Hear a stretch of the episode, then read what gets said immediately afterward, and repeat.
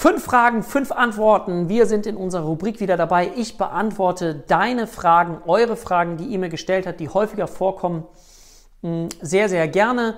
Wenn du auch eine Frage hast, schreib dir gerne einen Kommentar. Wenn dir dieses Format gefällt, gib dem Ganzen einen Daumen nach oben. Wenn dir die Videos gefallen und du keine mehr verpassen möchtest, wäre ich dir total dankbar. Wenn du unseren Kanal abonnierst, dann verpasst du kein Video mehr. Mein Name ist Dirk, Dirk Schippel. Ich bin Inhaber der HPA Heilpraktiker Akademie Deutschland. Und wir haben es uns zur Aufgabe gemacht, gemeinsam mit unseren Schülern und Absolventen psychisches und körperliches Leid in Deutschland zu minimieren. Und heute möchte ich wieder auf ein paar Fragen eingehen, die ihr so gestellt habt und möchte die ja in so einem kürzeren Format tiefer beantworten. Schaffe ich nicht gänzlich in der Tiefe, weil sonst das Video zu lange dauern würde, sondern ich mache das so kurz und knapp, wie es mir möglich ist. Also, erste Frage. Hat sich etwas im Praxisaufbau verändert im Gegensatz von früher zu heute? Also hat sich was, wenn ich meine Praxis aufbauen möchte, so verstehe ich die Frage, von früher zu heute etwas verändert? Ja, das kann man so sagen. Ähm, wir haben unterschiedliche Gesetze ja zu berücksichtigen, also Heilmittelwerbegesetz. Früher war es so, ohne dass ich darauf tiefer eingehen möchte, dass du nicht so Werbung machen durftest. Also freie Berufe, Steuerberater, Ärzte, auch Heilpraktiker für Psychotherapie, Heilpraktiker, das war so ein bisschen schwieriger. Da durfte man nur schreiben, ich habe eine Praxis eröffnet, ich schließe sie, ich gehe in Urlaub und so weiter. Das hat sich deutlich aufgeweicht. So, das ist das eine. Das andere ist, dass sich der Praxisaufbau schon verändert hat. Warum? Weil Früher war es eher so, das ist meine Erfahrung, erstmal, dass die Werbung anders war. Man hat irgendwie Flyer verteilt, man hat eine Zeitungsannonce gemacht. Also mehr so diese Printmedien bedient. Das macht man heutzutage fast gar nicht mehr, sondern weil wir durch das Zeitalter des Internets ganz anders aufgestellt sind. Es gibt ganz andere Tools, Marketingmöglichkeiten. Es gibt ganz andere Möglichkeiten, da auch eine Struktur reinzubringen, die Dinge zu automatisieren, ja, als früher. So. Das ist schon mal das eine, das wirst du möglicherweise wissen. Und das andere, was mir aufgefallen ist, auch früher war es sehr breit und heutzutage, was ich sehr gut finde und wichtig finde, ist es so, dass jeder immer mehr auch Experte für ein, zwei Themen wird. Ich sage schon, ein Thema ist mir fast lieber. Also sich zu positionieren, nicht alles zu machen, weil keiner kann alles, ja. Wenn du jetzt zu einem Psychotherapeuten gehst, dann merkst du das vielleicht nicht im ersten Moment, weil da viele Sachen sind. Heute gibt es eher so die Spezialisierung, ja, ich bin Kinder, Jugendliche oder ich bin Erwachsene und dann wird alles genommen. Meine Empfehlung ist, für später dich wirklich auf ein Thema zu spezialisieren und dann wirklich richtig alles Wissen darüber aufzusaugen, was dich interessiert. Und glaub mir, dass nie ein Ende erreicht, wenn du dich für ein Thema interessierst. Also es gibt immer weiter, egal welches Thema du dich interessierst, nimm ein Thema, was dich wofür du brennst, wo du sagst, da möchte ich anderen Menschen helfen, da möchte ich sie unterstützen und da möchte ich meinen persönlichen Beitrag zu leisten. Generell ist es so, dass man mh, mm, sagt, so ein Praxisaufbau dauert immer so drei bis fünf Jahre.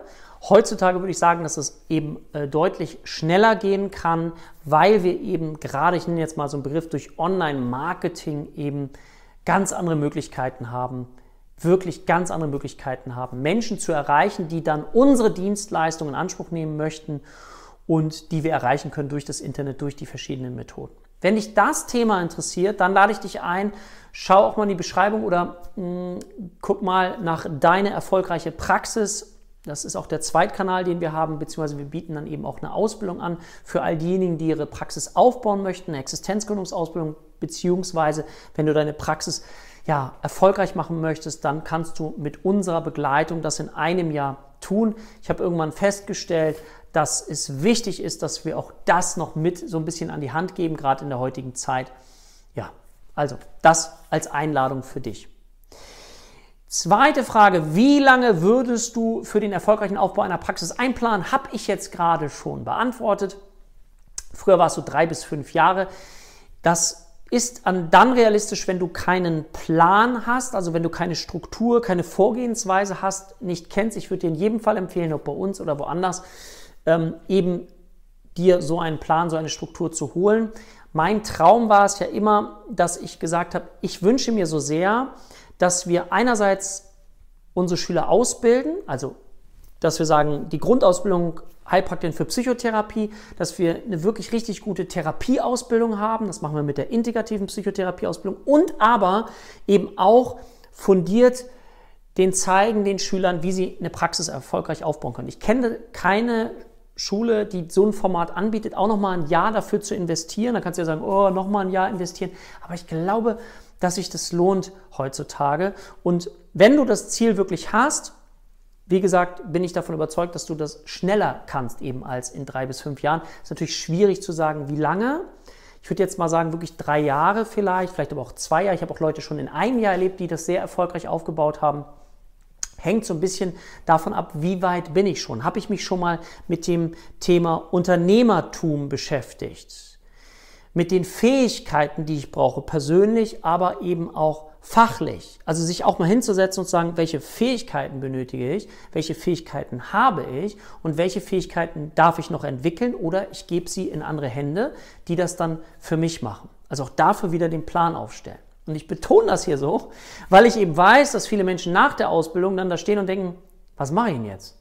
Ich bin bisher in, der, in die Schule gegangen, da war immer so ein klarer Ablauf und, und jetzt fühle ich mich so alleingelassen. Und das ist das, was ich unbedingt auch beenden wollte. Also, falls es dich interessiert, schau mal nach. So, darf ich ähm, als Heilpraktiker für Psychotherapie meine Patienten anfassen? Diese Frage kommt immer und immer wieder. Darf ich meinen Patienten anfassen? Und jetzt gebe ich dir mal die Frage. Darfst du deinen Patienten anfassen? Jetzt kommt da immer Nein, doch. Also, das kannst du dir ganz einfach merken. Du darfst keinerlei körperlichen Untersuchungsmethoden anwenden, wie es ein Arzt oder ein Heilpraktiker, ein medizinischer Heilpraktiker machen würde.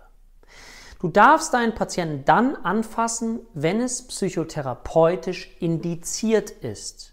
Also wenn es einen Grund hat, warum du ihn anfasst, weil es deine Psychotherapiemethode ist, also beispielsweise Körperpsychotherapie. Dann ist es wichtig, dass du deinen Patienten möglicherweise anfasst. Ich selber habe eine dreijährige tiefenpsychologische Körpertherapie-Ausbildung gemacht war einfach unglaublich fasziniert, wie man über den Körper Dinge umerleben kann. Durch die Erfahrung des Körpers, durch die Berührung, durch die Stärkung, ja, also im Rücken jemanden stärken, kannst du ja mal machen, die die Hände auch an den Rücken halten oder mal jemand anderem die Hände an den Rücken halten. In Stille, also gibt es ja ganz unterschiedliche Methoden und das hat einfach natürlich ähm, ganz klar, ich denke, das brauche ich nicht sagen, ist dass du natürlich immer die Grenzen bewahrst, Intimgrenzen und alles Mögliche und du natürlich dein Gegenüber fragst, ob das in Ordnung ist. Das ist natürlich ganz wichtig, das alles abzuklären, aber das, davon gehe ich aus, dass das einfach von, vom Grundsatz her einfach von vornherein klar ist. Aber denk bitte dran, du darfst deinen Patienten anfassen, wenn es psychotherapeutisch indiziert ist, wenn das deine Methode ist. Okay? Gut. Viertens, wie schaffst du es, dich gut abzugrenzen von den Patienten mit ihren Themen? Auch eine Frage, die vielleicht du dir auch stellst. Also das Thema Abgrenzung. Wie schaffe ich es, mich abzugrenzen? Für mich ist es so, dass es Übung ist. Und du kannst auch Abgrenzungsübungen machen. Ja, es gibt Abgrenzungsübungen, die du machen kannst. Ich Quer mal ein eigenes Video vielleicht. Kannst ja mal schreiben, ob dich das interessiert. Thema zum Thema Abgrenzung, also Thema, also Abgrenzung, wie ich mich besser abgrenzen kann. Also guck mal, ich mache das schon. Das Handflächenparadigma, ja, sowas. Was mir hilft, ist dann eben in der Tat auch, dass ich mehrere Patienten am Stück mache, dass ich in einer Geschichte nicht so tief behaftet bleibe, dass sie mich die ganze Zeit beschäftigt. So. Gleichzeitig schaue ich aber, wie viele Patienten ich machen kann. Bei mir ist jetzt noch eine Besonderheit, weil ich einfach verschiedene Leidenschaften habe. Das heißt, ich habe auf der einen Seite Patienten, ich habe auch Therapeuten bei mir mit im Boot, äh, weil ich die Patienten alleine nicht schaffe. Aber ich habe eben auch noch die Tätigkeit, dass ich eben als Dozent unterwegs bin, ich bin in Firmen unterwegs. Das heißt, für mich war es ganz gut, dass ich verschiedene Standbeine habe. Ja, ich habe verschiedene Sachen, die ich mache und dadurch verhafte ich nicht so intensiv in, in einzelnen Themen. Wenn ich aber merke, okay, das ist etwas, was mir nahe geht, dann ist es vielleicht auch nochmal interessant, dass du dir, wenn du jetzt Therapeut bist, auch Supervision auch nochmal holst. Also mit jemand anders darüber sprichst, was dich beschäftigt, wie es dich beschäftigt, wo ein Punkt bei dir ist, der dich trifft. Und ich möchte aber auch nochmal etwas sagen, was mich persönlich bewegt. Ich bin so gegen so krankhafte, äh, krampfhaft, Entschuldigung, nicht krankhaft, ist auch interessant, krampfhafte Abgrenzung. Das, weißt du, dieses krampfhafte Abgrenzen, das finde ich schwierig, weil dann ist es auch wieder so eine Art von Abwehrhaltung. Nein, ne? So. Und die Frage ist auch, wie ich das wieder schaffen kann zu integrieren, weil ja, wenn mich etwas berührt beim Gegenüber, dann ist die Frage, ja, es darf mich doch berühren. Das ist meine Meinung, meine Einstellung. Es darf mich berühren. Aber, und das ist vielleicht die Abgrenzung dazu, es darf mich nicht einnehmen. Weil wenn es mich einnimmt, bin ich in meiner eigenen Geschichte. Bei mir, und so empfinde ich das, vielleicht hast, kennst du das auch, dieses Leben, ist, wenn ich Menschen zuhöre, dann, vielleicht ist es eine Gnade, dann, dann bin ich ganz bei denen. Ich kann mich irgendwie, ich kann sozusagen mich selber so ein Stück rausnehmen und, und ich bin dann in deren Welt. Ich tauche in die Bilderwelt zum Beispiel ganz intensiv ein. Also welche Bilder hat jemand, was hat er so erlebt? Ich frage dann nach, sodass ich immer ein besseres Bild habe, als wenn ich dann sozusagen wirklich in dem Film des anderen bin, aber immer noch mit einer Außenperspektive. Weil aus meiner Wahrnehmung heraus ist es wichtig, dass ich in den Schuhen meines Patienten lerne zu gehen damit ich ihm dann zeigen kann, okay, lass uns mal eine Änderung machen, wenn du magst, mal ein bisschen nach links, ein bisschen nach rechts. Weil aus meiner Sicht bringt es nichts, wenn ich, ich von meiner Position ausgehe, mit meiner Gedankensoftware, meinen Gedankengefühlen und so weiter, und dann sage, ja, dann lass uns mal anders machen. Ich meine, unsere Patienten sind ja nicht doof. Also wir sind doch alle nicht doof. Wir wissen doch ungefähr vielleicht auch was Gutes, aber manchmal ist das eben auch eine völlige Überforderung. Und deswegen, aus meiner Sicht ist es gut, wenn wir uns sozusagen auf die Ebene unseres Gegenübers begegnen begeben auch. Und dann eben genau die Richtungsänderung fokussieren, wie mit der Taschenlampe das Bild verwende ich ganz gerne, um mal nach links leuchten, mal nach rechts leuchten, nur so, dass der Patient sieht, oh, oh, es gibt ja nicht nur diesen einen Pfad und ich sehe ja gar nichts mehr, weil es mir so schlecht geht, sondern aha, ein bisschen links, ein bisschen rechts, dadurch machen wir Mut, auch mal andere Pfade wieder zu gehen, andere Pfade zu gehen, mal etwas anders zu machen als sonst, bietet neue Erfahrungsmöglichkeiten. Ich denke da gerade an so eine Patientin von mir, die ähm, häufig dazu neigt, wenn ich etwas vorschlage, zu sagen, ich kenne sie jetzt schon ein bisschen, deswegen weiß ich das, ähm, nein, das kann ich auf keinen Fall, das kann ich auf keinen Fall, auf keinen Fall, so.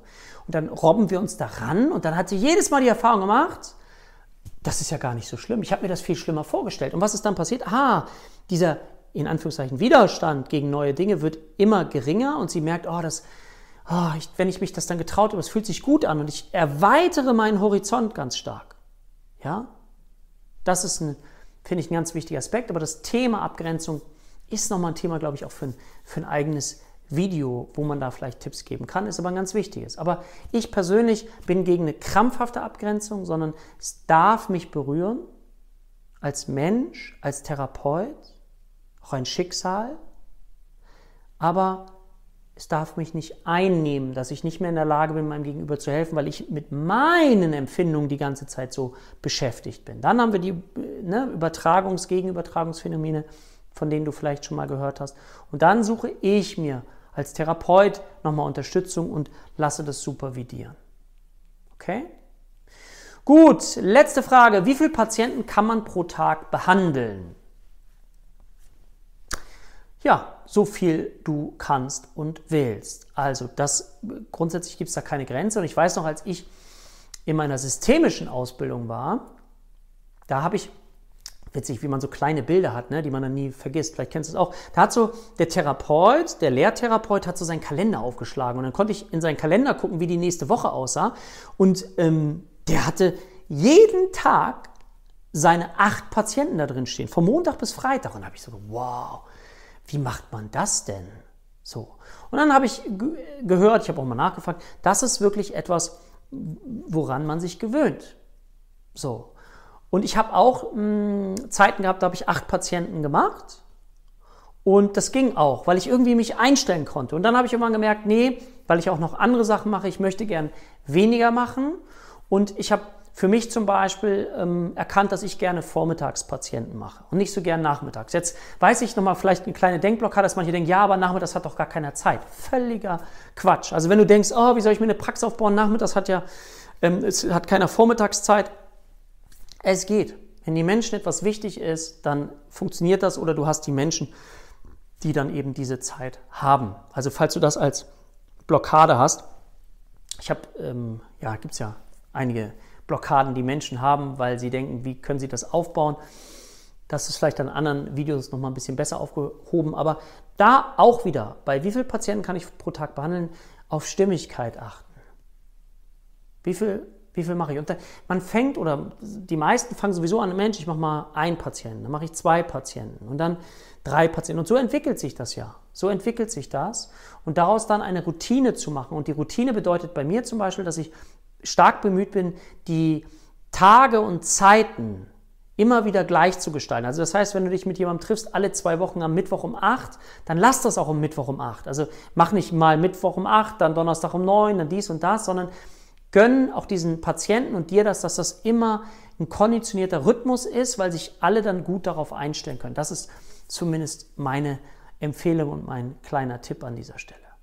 Okay, das waren fünf Fragen, fünf Antworten. Wenn du weitere Fragen hast, schreib sie unten rein. Ich freue mich auf jeden Fall auf die nächste Folge mit dir und sage für heute Tschüss, dein Dirk.